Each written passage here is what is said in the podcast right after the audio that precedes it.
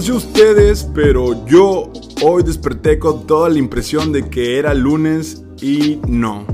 Es domingo. Para muchos acaba la semana, pero en realidad es que acaba de comenzar y amanecí norteado. Sí, no sé si así se le conoce en el resto de la República cuando pierdes la noción geográfica de dónde te encuentras o en qué día estás. Según yo, según yo, eso es estar norteado. Pero a mí no me crean, vayan a teclearlo con el tío Google e ilumínense de verdad absoluta. Guiño, guiño.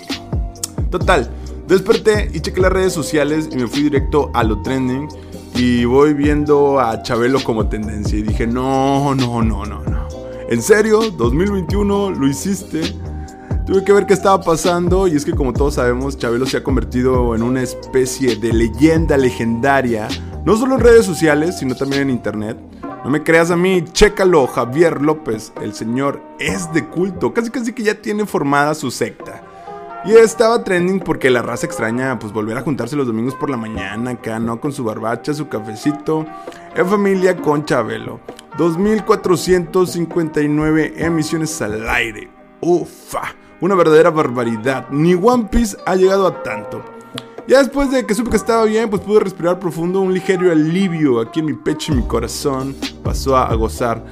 Pero pues a pesar de ser millonetas, ya pensándolo bien y haber vivido como nadie, Javier López se nota un poco amargado con la vida cada que sale a cuadro se le escapa una que otra palabrilla en alguna entrevista. No qué le importa.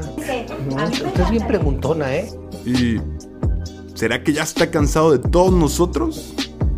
Pero bueno, eso no era el punto. Les comentaba que estaba viendo las tendencias, scrolleando a morir, como si no hubiera un mañana.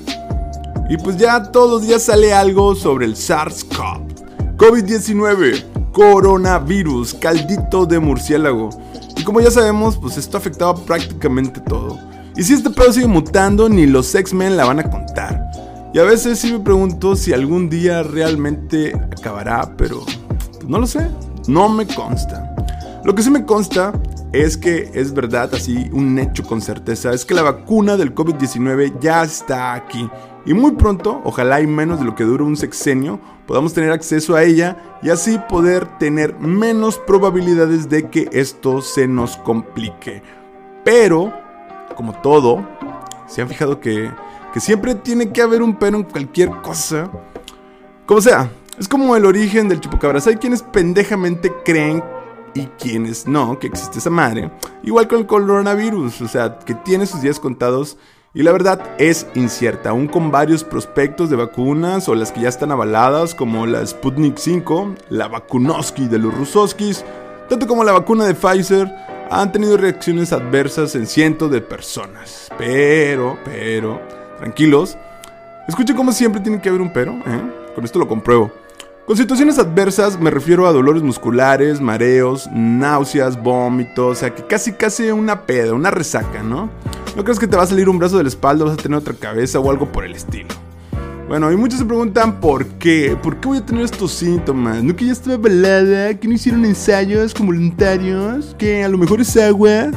Pues no lo sé, no lo sé, creo que aún es muy pronto como para desacreditar la vacuna y que es dificilísimo saber qué va a ocurrir exactamente con cada persona que se le administra. No hay ningún registro hasta el momento de alguien que haya perecido, o sea, haya muerto a causa de la vacuna. Así que relaje la raja, guarden la calma, que esto no es cuestión de si me voy a vacunar o no. Es de qué se puede hacer para que llegue a las personas que están en mayor riesgo de contagio y así todos poco a poco ir saliendo del excusado en el que estamos súper, súper atorados. Y bueno amigos, esto ha sido todo aquí en el podcast de hoy en el Capitán Fantasma. Recuerden seguirnos ahí en las diferentes redes sociales. Bye.